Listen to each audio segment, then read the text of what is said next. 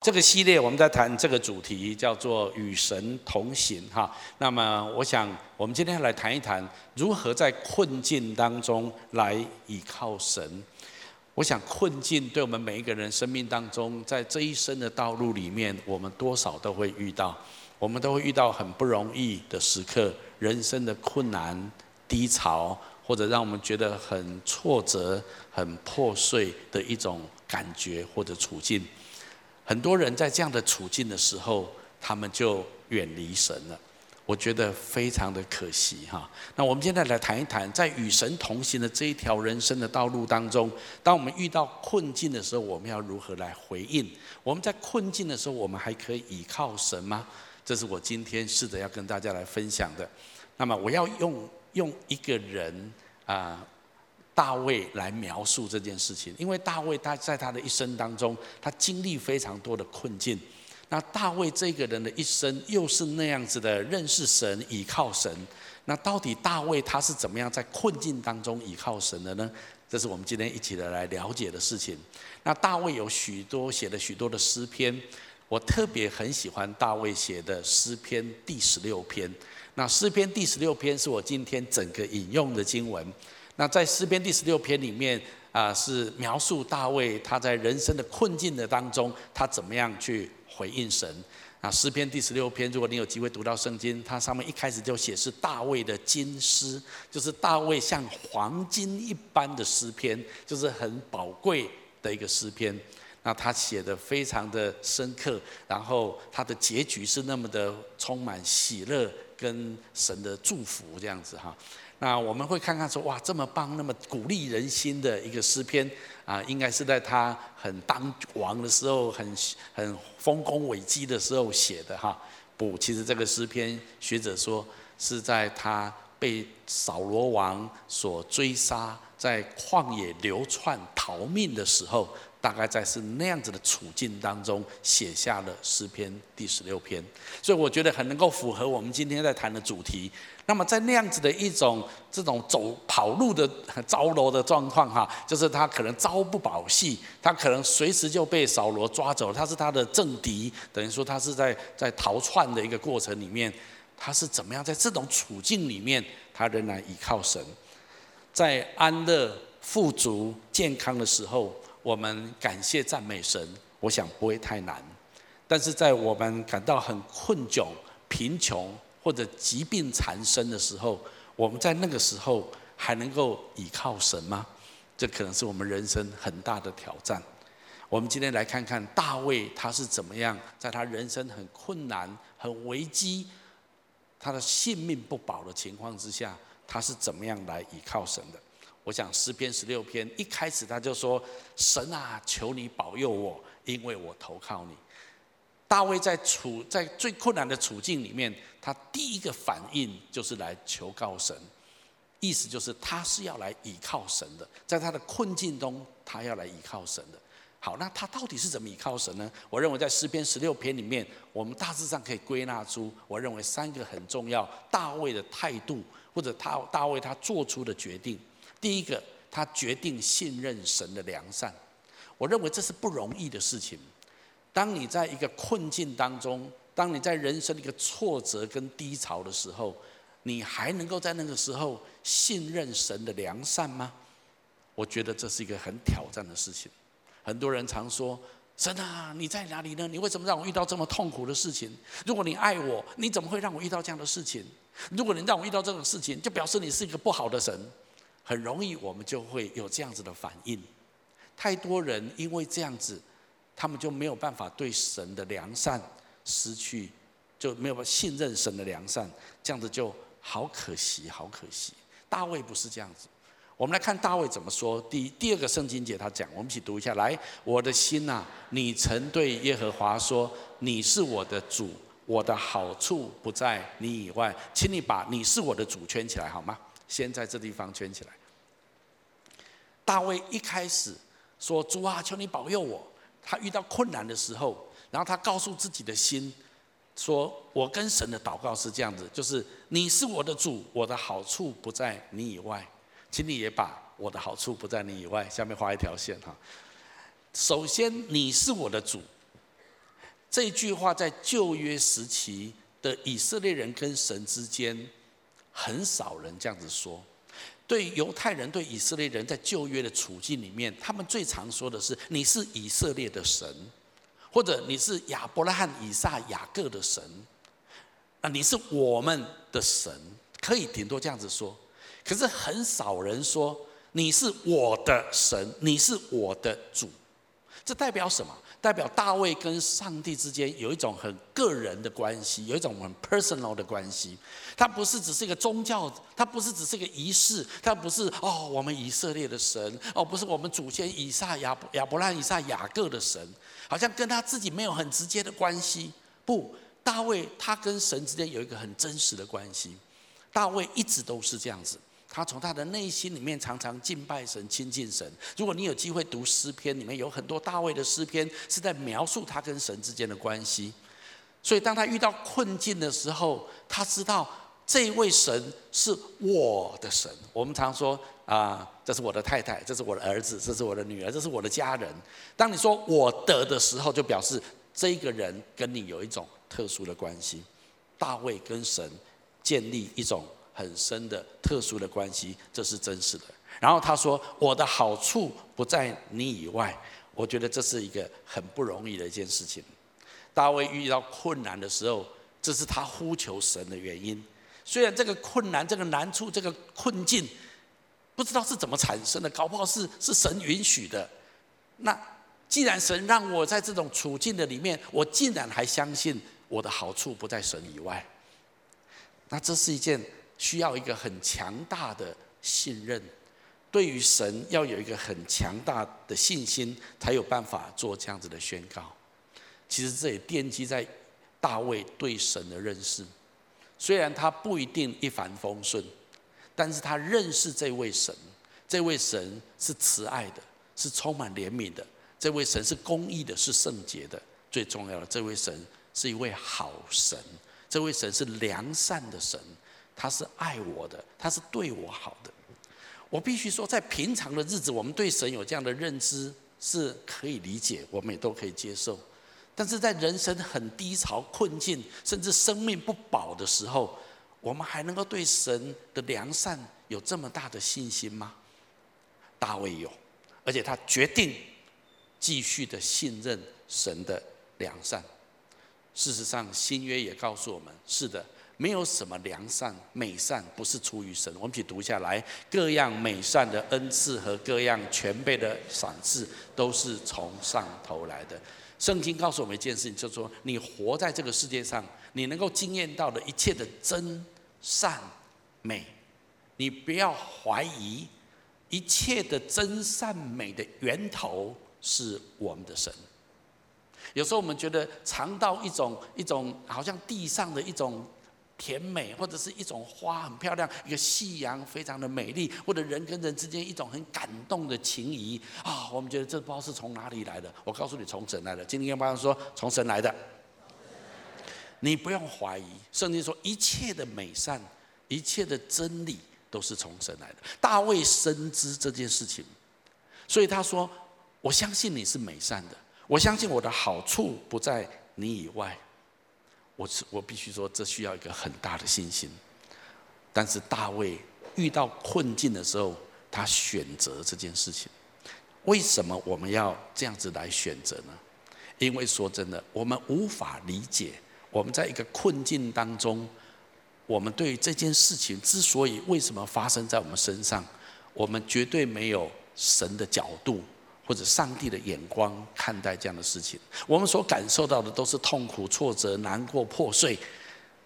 但是神也许有一个更宏观的角度来看待我们生命中所经历的苦难。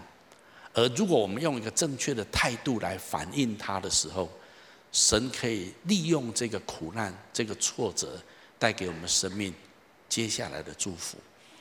如果我们对神的美善有信任，这一些的苦难将成为我们生命的祝福。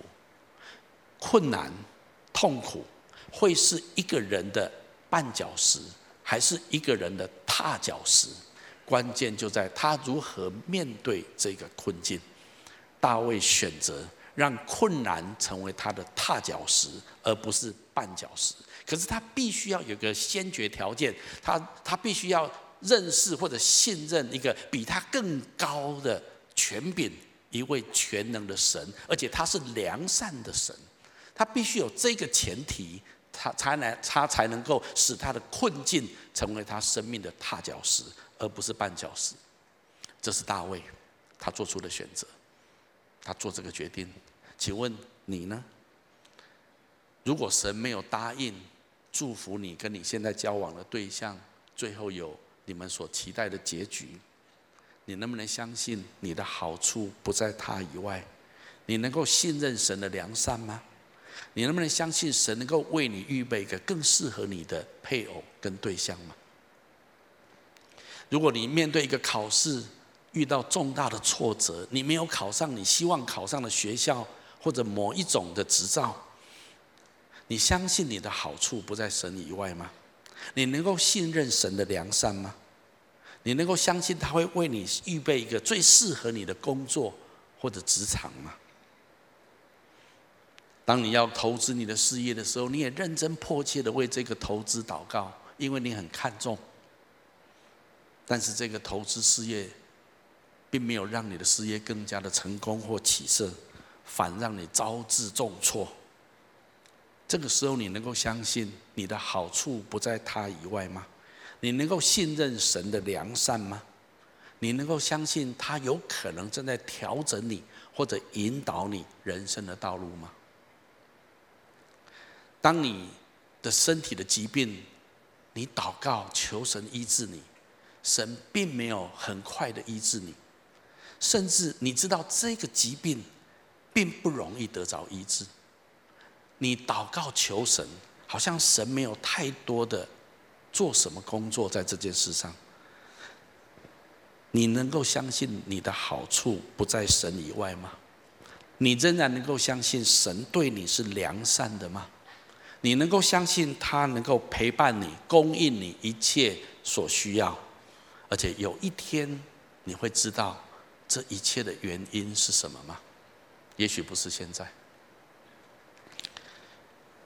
我的太太金梅姐在二零一三年的时候，她有一天发烧，而且心跳非常的快速，我非常的紧张，因为她曾经这样子过。那我把曾经把她送到。呃，急诊室去，因为她的钾离子不平衡这样子。但那那一次呢，她的情况更加严重，所以我们就把她送到，我就把她送到张基。我们彰基有很多近期的呃装脚在里面啊，那真的他们也对我们非常非常的照顾，非常的好，我们很感动，很感恩。那应该发烧之后休息跟医疗之后就会好。那但是其实严格讲起来，他从那一次发烧之后，他的元气跟体力大幅衰弱。从那时候开始，他的一直的有很多的身体的问题在他的里面，各样子的状况的问题在他里面。然后我们一直祷告求神，让他的身体能够恢复到二零一三年的之前的那样子的状况，但是都很困难，都非常的困难。他的内分泌非常的不完整，他的钠离子跟钾离子非常的不稳定，他的睡眠品质非常的不好，然后在很多还有很多循环的系统这方面对他来讲，胃肠几乎是哎呀能够想到的都想到了这样子哈。那其实他很辛苦，非常的辛苦。那么站站在他旁边的老公，其实有时候我觉得我更担心他。也许我们没有讲很多这方面，但是比较跟我们比较靠近的教会的同工都知道，就有很多人常常为他祷告。从二零一三年到二零一八年，去年年底，这五年的时间，我的太太起起伏伏，身体状况其实都是很很为难的状况。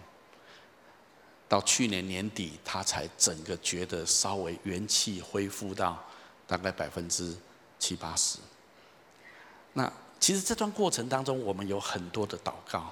我常常觉得神啊，你你你连牧师的祷告都不听，不然你要怎样啊？那我我怎么为别人做医治祷告啊？至少你要救救我的太太啊，让她不要这样子这么这么为难啊。那在那些过程当中，我们有很多点滴在心头，我们无法无法跟别人说的为难、挫折，或者内心的挣扎跟焦虑。但是在这个过程当中，我太太金梅姐常常跟我说，神让他学到好多宝贵的功课，神开启他的心灵的眼睛，看到很多神真理的亮光。还有一个很重要的意义就是，他终于了解那些长期卧病的人，他们里面的痛苦、挫折、忧郁跟低潮。我我知道很多东西哈，你没有亲身，所以所以所以，我太太常跟我讲一句话，就说：有需要这么彻底的道成肉身吗？好像要去经历神的真理，你的生命要走过那些人们也经历过的很多的事情。今天金梅姐，我不敢说她完全好了，但是她这五年来。很多很多次的经历，有很多次又很危急的状态里面，我们起起伏伏。但是我们到今天为止，我们仍然充满感恩。我觉得在这五年过程，虽然我太太的身体的状况掉了一大截，但是我们觉得这些过程当中，神让我们体验学习很多的东西。我是一个很想赶快冲的人，你相信我吗？哈，相信哈。但是神就把我拉回来。我金梅常讲一句话：撒旦能够阻止我的方法，唯一的方法就是拉住我太太，我就当机了，就这样子啊，确实是如此。那虽然是从某种程度来讲，你也可以说是撒旦的攻击，但是也是神所允许的。我人生遇到了一个困境，但是在这些过程当中，其实我们学到许多宝贵的功课。我们没有放弃相信神对我们是良善的。透过这些的过程，我们学到许多宝贵的功课。最重要是我们体会很多很真实的人生的处境，而这里面散发出神属天的智慧跟亮光，对于我们对很多事情的角度跟看法。我很难简单的描述这些事情，但是我很能够体会大卫说的。我的好处不在你以外。那我们会问一个问题：那到底这个好处是什么？啊，是是属灵的好处，还是属物质的好处？到底是什么样子的好处？大卫非常清楚，你要先得到属灵的好处，才会跟随来属物质的好处。世界上的人一开始只是想追求，那我要属物质的好处，我要钱多一点，我要身体健康就好，我什么都要都要，我我有形的东西我要好。但是大卫很清楚，如果我以我相信神要给我好处，那个好处是先得着属灵的好处，他也追求属灵的好处，何以见得呢？你看下面这两处圣经节很有意思，我们一起读下来。论论到世上的圣民，他们又美又善，是我最喜悦的。还有后面这句，来以别神代替耶和华的，他们的愁苦必加增，他们所浇奠的血。我嘴唇也不提别神的名。大卫在一个人生的困境的当中，他相信神的美善，他的好处不在神之外，而且他追求属灵的好处，他把自己放在神的圣名当中，他想，他愿意跟那些认识神的人在一起。你知道，很多人遇到人生的困境之后就离开教会，啊，算了啦，算了，我就不去教会了。那去教会啊，那些人啊，他们敬拜他们的神，算了，我自己就好。他就离开了神的百姓。大卫没有，大卫知道他一定要得到属灵的好处。他属灵的好处在哪里？在神的圣名当中，在神的百姓当中。从今天来讲，就是教会生活。大卫从来没有让自己离开属神儿女的群体当中。还有，他说：“那我也不让别的神代替我的神。”他继续的敬拜神，虽然在这么困难、在这么挫折的处境里面，他没有拿别的神来代替耶和华。很多人就拿金钱，我要那我去赚钱好了，或者拿他的感情，我我只要跟那个人在一起，我什么都不要。今天也许不是一个偶像雕刻的东西在这地方成为你的神，而是你把别的东西代替耶和华了。你人生有别的目标了，你人生有别的追求了。大卫说：“这样子的人，他们的愁苦必加增。我的嘴也不提别神的名号，我不追求这世界上大家认为是好的，大家认为梦想的，我只要神。”对大卫来说，我必须说，在平常的时候，这样子的心态是还可以说得过去。可是，在一个苦难困境当中的时候，大卫仍然做这样的选择。那是一件真的不容易的事情，但是大卫，我们看见大卫做什么决定？虽然在困难当中，主，但是我知道你会保佑我，因为我要依靠你。然后他宣告：我的好处不在你以外，而且我不离开上帝的百姓当中，我的心也要单单敬拜这位神。这是最不容易的一个决定，但是大卫选择这样子。我再次说，建立教会这二十几年来，很多人因为各样子不同的原因，一开始来教会很火热，但是遇到一些的挫折、跟困难、跟问题，他们就离开神的百姓，他们就不再敬拜这位神。我觉得好可惜哦！神本来要透过一个人生，他们的生命中一个困境，也许眼前是困难。但是如果他们愿意像大卫一样，用对的态度来做选择，后面神要给他们的祝福将是何等的大，就好像大卫的一生一样。好，这是大卫第一个，我们可以看见在诗篇上面他所做的选择。第二个，他的选择是他选择追求神的产业，这是什么意思呢？奠基于大卫对神的认识还有信任，他有美好的关系。那么大卫在他的困境当中，他仍然以追求神的产业、得着神的产业为他人生的最重要的至宝。我们来读一下下面这段圣经节：来，耶和华是我的产业，是我杯中的分，我所得的，你为我持守，用神量给我的地界，坐落在佳美之处。这地方大卫在描述。不管我人生经历到多少的苦难跟挫折，上帝有给我一个荣美的产业，非常美好的产业。而这个产业是什么？请你跟旁边说，这个很重要。当我们想到产业的时候，我们第一个想到是几平几甲啊，然后存款 多少啊？但是大卫说什么？请你把第一句话圈起来：耶和华是我的产业。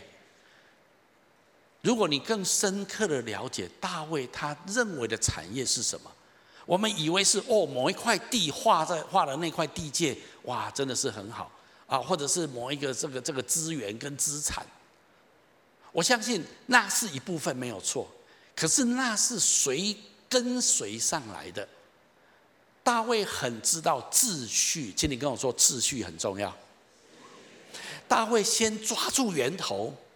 他说：“我最大的产业就是耶和华我的神。”其实大卫太聪明了，大卫太有智慧了。其实有神就有了一切，阿门吗？啊，那你有那一切，没有神，最后也是归零。大卫他太了解神了，他太认识神了。他说：“耶和华就是我的产业，是我杯中的分。也因为我有你做我的产业。”那么我该得的东西，你都帮我预备好了，你都帮我持守好了。抓核心，抓重点，提纲挈领，这是非常核心的东西。到底什么是大卫的产业？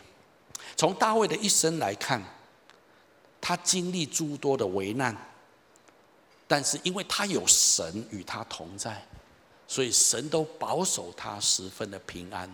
简单来说，大卫是寿终正寝，他善了，而且他所建立的王国跟国家是强盛的。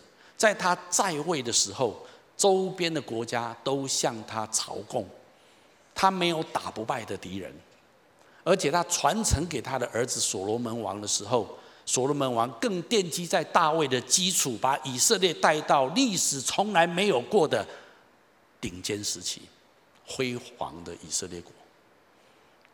严格讲起来，大卫是个非常成功的国王，在以色列的历史当中。所以大卫到今天，以色列的国旗仍然是大卫之星啊！所以你可以想象到他们对于大卫的尊崇。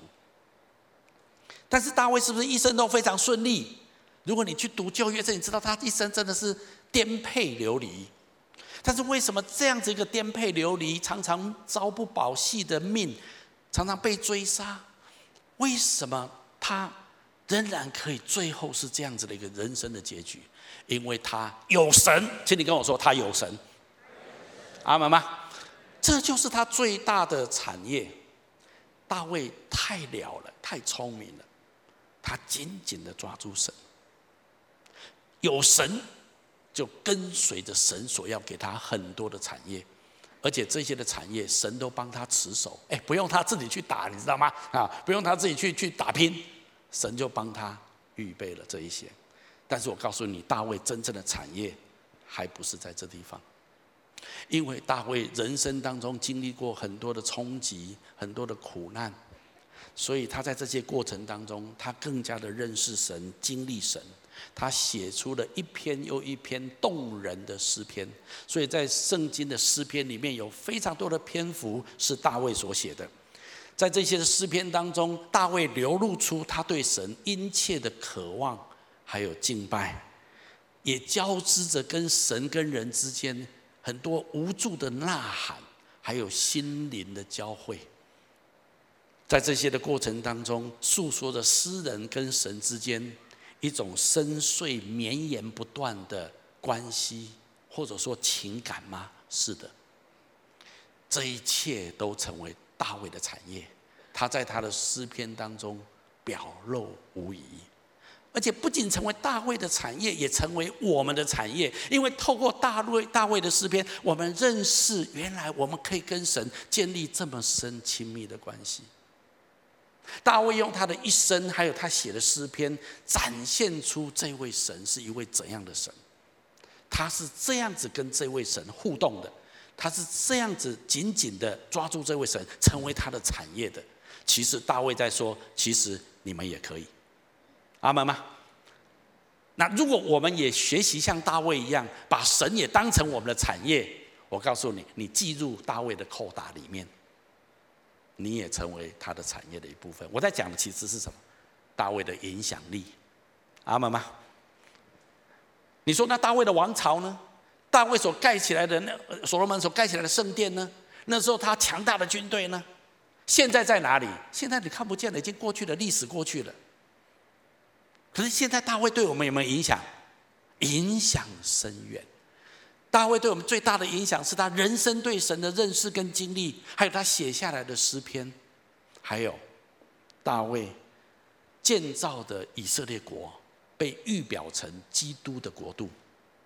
更重要的，大卫承受了成为弥赛亚祖先的应许跟祝福。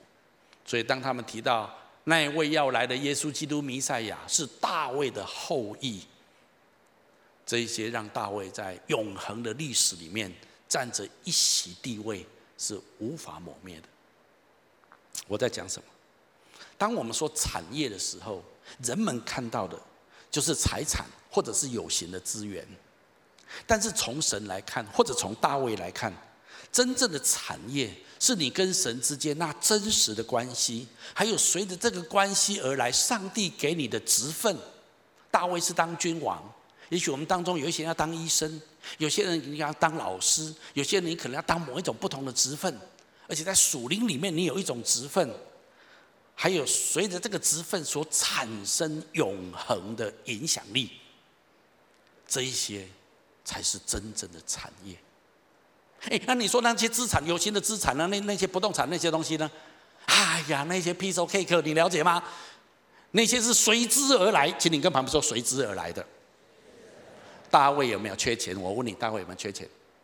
啊，摩西有没有缺钱？嗯，啊，耶稣有没有缺钱？彼得有没有缺钱？你有没有看保罗缺钱的？我我的意思说，我们所思所想都是那钱呢？钱呢？那财产呢？啊，退休多少钱啊？你觉得这些人这些人想过这个问题吗？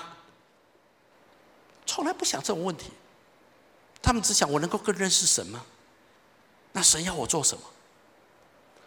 耶和华是我的产业，难怪耶稣在新约怎么说？我们一起读下来：你们不要求吃什么喝什么，也不要挂心，这些都是外邦人所求的。你们必须用这些东西，你们的父是知道的。你们只要求他的国，这些东西都要加给你们的。不要惧怕，因为你们的父乐意把国赐给你们。从实际的层面来说，神在找相信他的人，愿意去做神想要做的事情的人。这是我们存在受造的真实目的跟意义。但是有多少人愿意放下自己的产业的追求，而追求神要给他的产业？你要追求神给你的产业，第一个核心就是你要把神当做你自己的产业。你要以追求认识神为你人生最重要的目标，然后神会逐渐的让你知道他要你做什么。而当你又很勇敢的、很信任神的去做神要你做的事情的时候，圣经答应我们，神答应我，我们将一无所缺。讲很简单，要活出这样的人生，说真的很挑战。但是你知道，很多时候我们生命的困境，是由担忧物质的缺乏，或者是在追求这些的物质的产业当中，我们产生了许多的困境，我们带来了许多的担忧、纷扰跟痛苦，财产的争夺，事业的竞争。很多的东西，从神来看，神不一定要你去承担那样子的压力跟痛苦。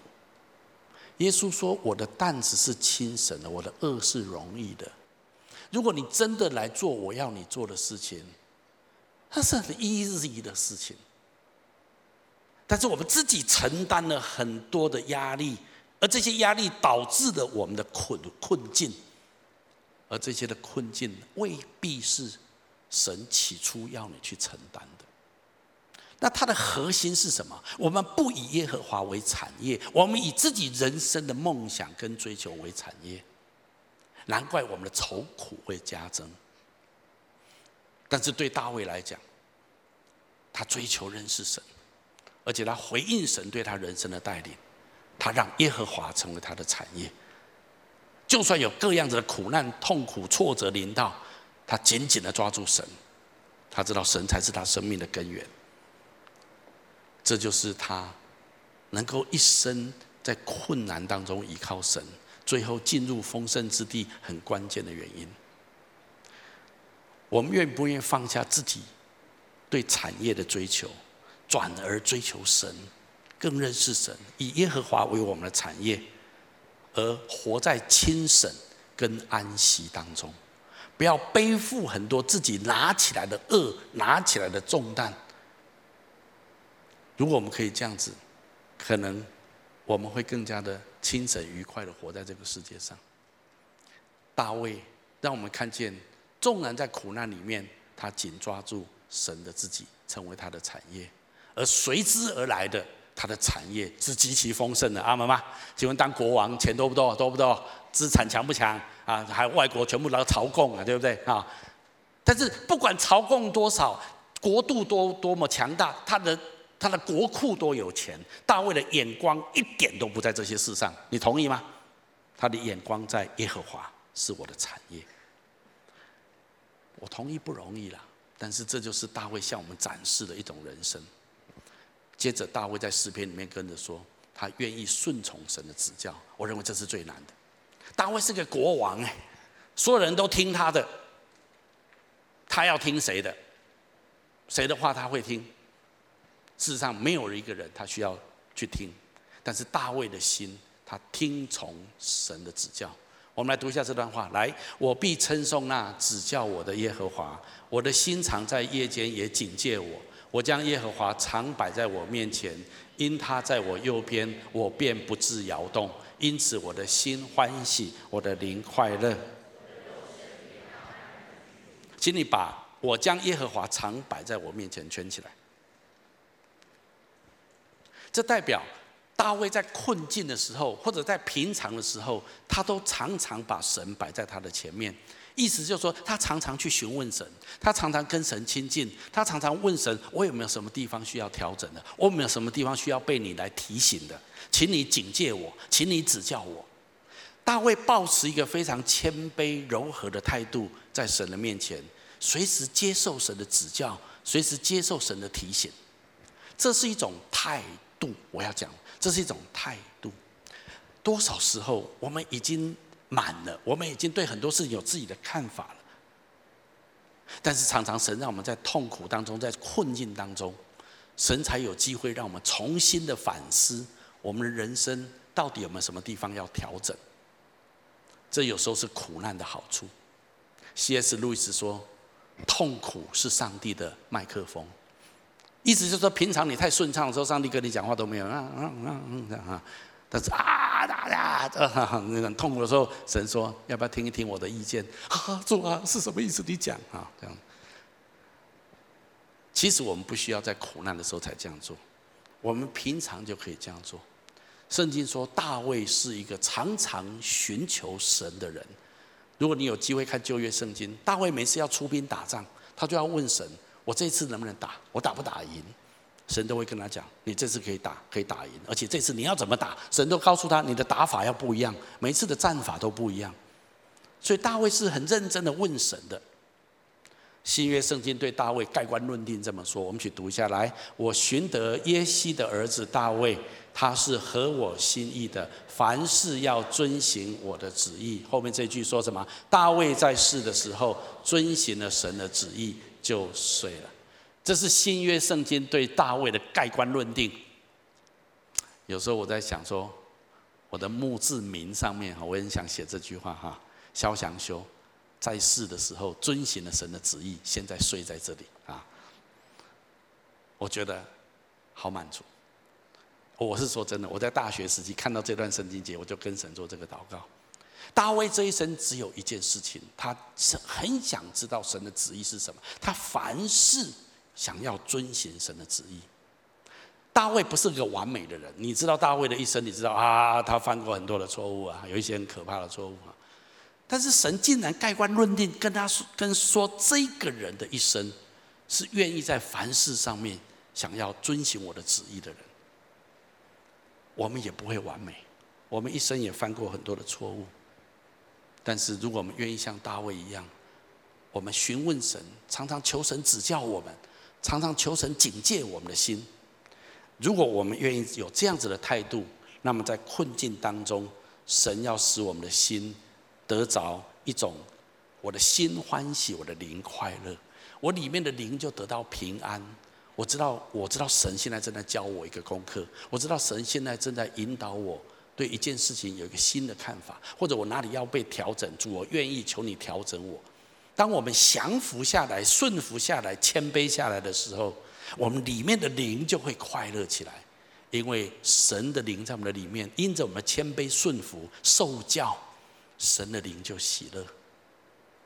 其实，不管你今天年纪多大，社会历练多丰富，你的社会地位、职位多高，神永远对我们有一个期待，那个期待就是存谦卑的心与神同行。我们来读一下这段圣经节好吗？来，世人啊，耶和华已指示你何为善，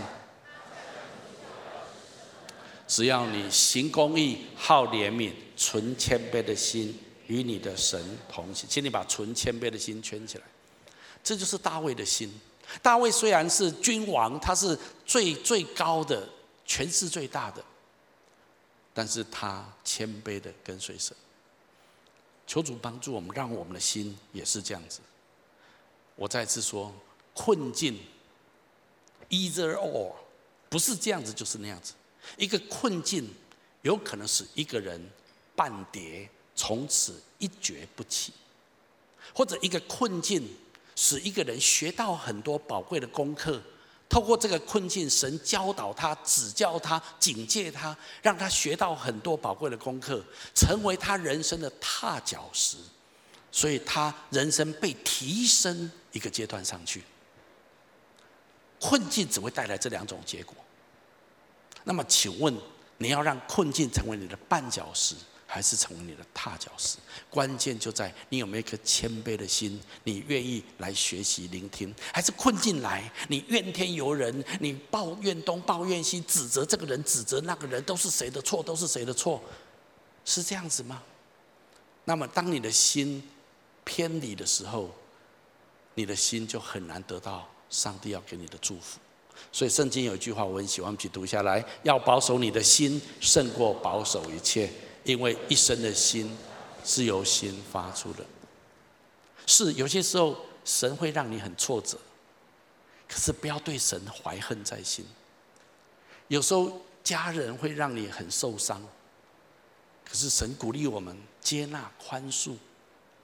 有时候甚至教会会让你很挫折、很受伤，但是那个时候你的心怎么样？这是非常重要的。如果你要保守你的心，不怀恨，不不记恨，不让苦毒在你里面滋长，来到神面前，请求神指教你如何面对这一个受伤的处境，求神警戒你的心，不要偏入仇恨、苦毒、不解怨的状态里面，那么你的心就被神保守，这样子的心将要蒙受祝福。所以大卫。他的一生用这三个非常重要的态度来面对他的困境。他决定信任神的良善。我必须说这件事最不容易的。然后他愿意追求上帝给他的产业，不是有形的，是跟神之间抓住神为他的产业。然后他也愿意聆听神在困境当中给他的指教。他用一个谦卑的心。来聆听神在他生命当中可能要给他的引导跟指教，他愿意顺服。如果你愿意这样子，那么后面这个结局就是你的。一个依靠神经历困境的人，那么你必要进入丰盛之地。圣经当中有很多处讲到类似这样子的经文。其中有另外一个诗篇，我个人非常喜欢，我们一起读一下好吗？来，靠你有力量，心中向往西安大道的这人便为有福。他们经过流泪谷，叫这谷变为泉源之地，并有秋雨之福盖满了全谷。他们行走，力上加力。他说有一种人，他们是倚靠神的人。靠着神有力量的人，而且他的心中向往神的国度、神的殿堂的人，西安就是表示神的殿或者神的国度的意思。他的心是向着这样这样子的方向的人，他心里面是倚靠神的。我再次说，倚靠神是一个很重要的态度。我们今天的主题是怎么样在困境里面倚靠神？就算在困境里面，我还是倚靠神。圣经说，这样子的人。他的应许在这里，他们经过流泪谷，流泪谷就是人生的低潮跟困境。但是一个人如果继续的倚靠神，他继续的向往西安，那么神就有办法叫这个流泪谷变成泉源之地，并且有秋雨之福盖满了全谷。你知道泉源是从下面上来的，对不对？雨是从上面下来的，意思就上下蒙福。今天干嘛说上下蒙福？而且他们行走，他们在走这条人生的道路的时候，力上加力，而且他们越来越认识神。哇，我好喜欢这个诗篇，你知道吗？嗯，圣经告诉我们，倚靠神，做一个倚靠神的人，特别在你的流泪谷当中的时候，倚靠神；在你的困境当中的时候，倚靠神。如果你愿意这样做，你的人生将充满神的祝福。泉源之地，秋雨之福，上下浇灌，祝福在你的生命当中。可能有人跟我的想象反应一样，啊，如果这样子啊，苦难多一点来，苦难多一点哈，一个苦难就一个泉源，要一一定要一个恩雨，一个苦难就一个泉源，又一个哎哦，我人生要充满泉源，要充满恩雨哈。当然不用自自虐了哈，但不用这样子。但是重点是，你知道神的应许是这样子，就算你人生遇到困难处境，你如果学大卫，学大卫，他信任神的良善，他追求神的产业。他也谦卑自己，顺服神，在这个苦难当中给他的修剪指教。有时候不一定是你错，你犯罪不一定，而是神透过这个苦难，有一些智慧，有一些亮光，有一些属灵的功课要给你学习。那你都很愿意谦卑的学习，你就进入丰富之地。我必须说，有时候我们在跟随主，跟随耶稣。有时候不是外在给我们的一些的困难处境，有时候我们内在有一些对信仰的东西过不去，我们也会卡在那地方。我们有时候觉得圣经为什么这样子说？神为什么有这样子的态度？有时候我们对神不够认识的时候，逻辑上、理智上、情感上过不去，会不会遇到这种情形？会。有时候我们会困在这种困境的里面，不是别人给我们的，也不是我什么生病了、没钱了、不是。是我里面对信仰有一种过不去的感觉，遇到这种情况你怎么办？这也是有可能的。我再一次鼓励你，一样的信任神的美善，你不要想要理解所有的东西，要起来用信心来做出选择。耶稣，很多人跟随耶稣。要是我是耶稣的话，我一定更多人来跟随啊，更多人来跟随很好。但是耶稣常常讲一些话，让人家实在跟不跟随不下去，你知道吗？耶稣有一次讲一段话，让很多人受不了。我们来读一下这段话：来，我的肉真是可吃，我的血真是可喝。吃我肉、喝我血的人，藏在我里面，我也藏在他里面。等等，这句话讲完之后，从此他的门徒中很多人退去了，不再和他同行。这话能听吗？这话能听吗？耶稣说：“我是天上降下来的粮。”我的肉是可吃，我的血是可喝。来吃我的肉，来喝我的血。啊！所以大家受不了。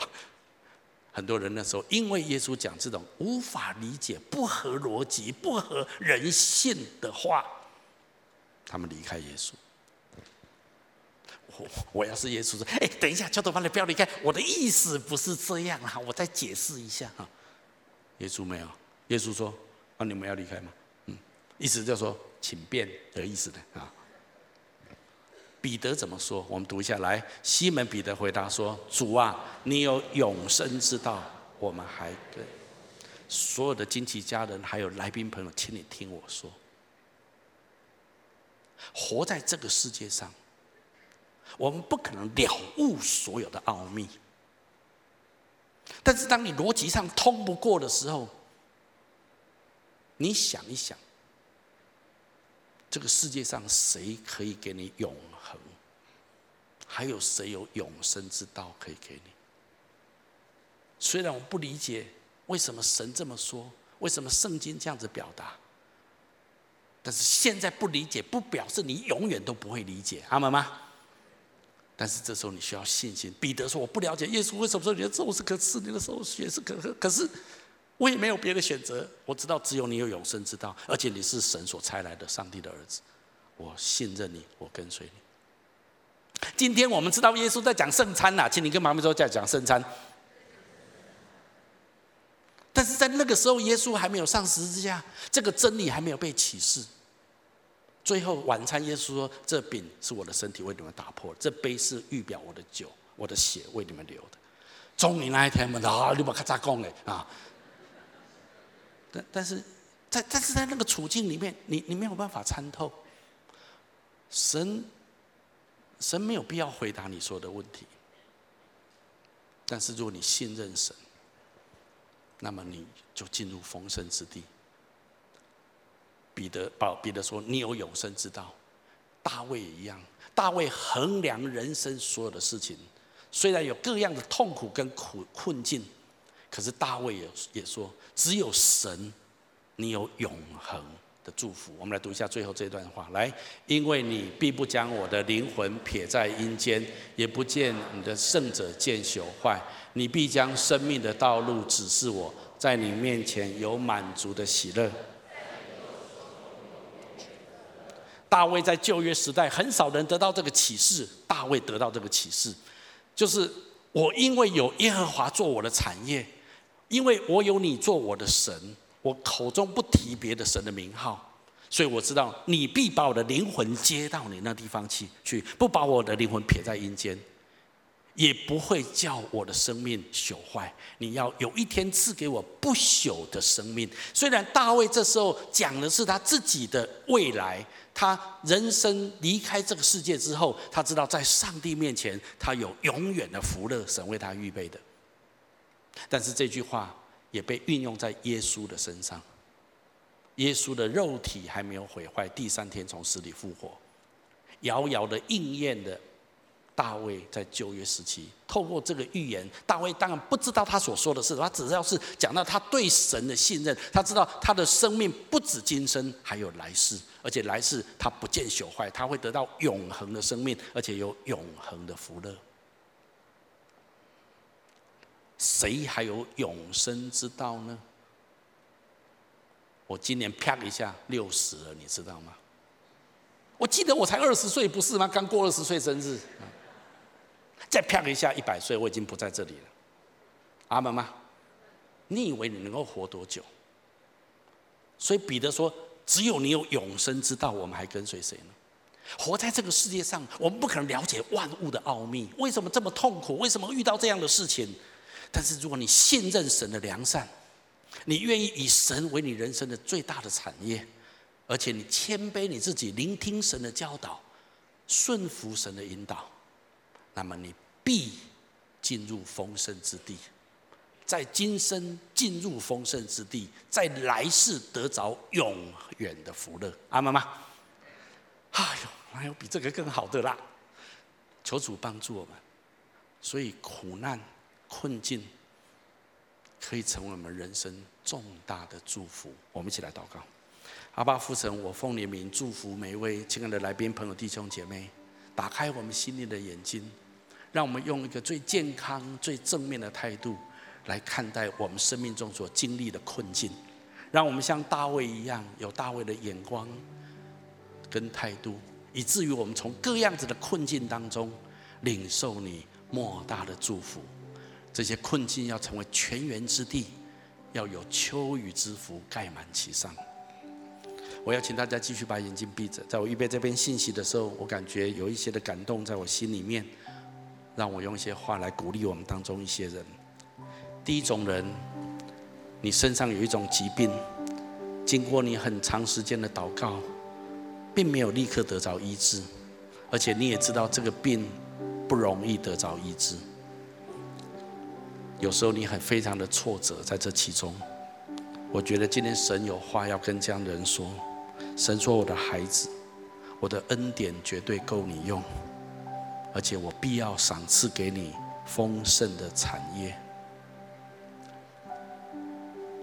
作为你的牧师，我在领受这样子的事情的时候，我特别也为你祷告，我继续，我求神继续的医治你。但是我的领受是我相信，在这样的病痛的过程当中，神有他最美善的安排跟意义在这件事上。神有一天会让你完全的明白。第二种人，我们当中有人你在情感上遇到困境了，你遇到很深的受伤跟挫折。我觉得今天神好像。要跟你说，我的孩子，我非常的爱你，你的痛苦跟流泪我都看见。但是在这个过程当中，神说我有重要的功课要教导你。我觉得神今天呼召你转向神，不要转向情感跟那个人那个对象，更多的转向神。神说你将要蒙受重大的祝福。我相信神透过这个困境，要带给你的生命，在情感上得到上帝极大的祝福。最后一种人，我灵里面感受是针对所有的人说的。我觉得神要跟所有的人说：“我的孩子，背起你的十字架来跟随我。那个十字架就是你的困境，背起你的十字架来跟随我。不是要等这个困境的问题解决了，你才来跟随耶稣。耶稣从来没有呼召这样的人。耶稣说：背起你的十字架来跟随我。如果你愿意这样子来回应主，带着你的困难来跟随耶稣。”我觉得今天神的话说：“我必使你跳跃如同母鹿一样，我必把永恒的福乐、满足的喜乐充满在你的生命当中。”我要请大家继续把眼睛闭着，不管在现场或分堂点，我们当中可能有人你还不是基督徒，或者你还不太确定你跟这位上帝之间的关系。我非常高兴你听到今天这一篇的信息，你自己也可以感受得到，活在这个世界上。常常有很多的困境。其实不论你要不要信耶稣，你信耶稣跟不信耶稣，反正你的人生都会有很多的困境。但是有一种困境是有意义的，就是在基督耶稣里面，在上帝的国度里面，因为神可以使这些的困境、这些的流泪谷，变成你生命的泉源之地，而且有秋雨盖满其中。也许你要问说，那我应该怎么做呢？最重要的就是来认识这位神，成为他的儿女。那么从今以后，你过去的苦难跟你未来的苦难，将成为上帝对你人生祝福的踏脚石。你可以跟着我来做下面的祷告，亲爱的主耶稣。亲爱的主耶稣，在这个时候，在这个时候，我愿意打开我的心，我愿意打开我的心，邀请你进到我的心中来，邀请你进到我的心中来，成为我的救主，成为我的救主，还有生命的主宰，还有生命的主宰。我要请求你赦免我的罪，我要请求你赦免我的罪，宽恕我一切的过犯，宽恕我一切的过犯，带领我的人生，带领我的人生，活在你最美好的计划中，活在你最美好的计划中。我要以神你作为我的产业。让我的生命蒙受你的祝福，也把我的困境交托给你，也把我的困境交托给你，要成为我生命的踏脚石，要成为我生命的踏脚石。我这样子祷告，我这样子祷告，是奉耶稣基督的名，是奉耶稣基督的名。阿门，阿门。如果你刚刚跟我做这祷告，我要非常恭喜你，我鼓励你继续来到教会，更多来认识这位爱你、创造你的神。好吧，我从座位上面站起来，我们用这首歌来回应今天的信息。祝你永远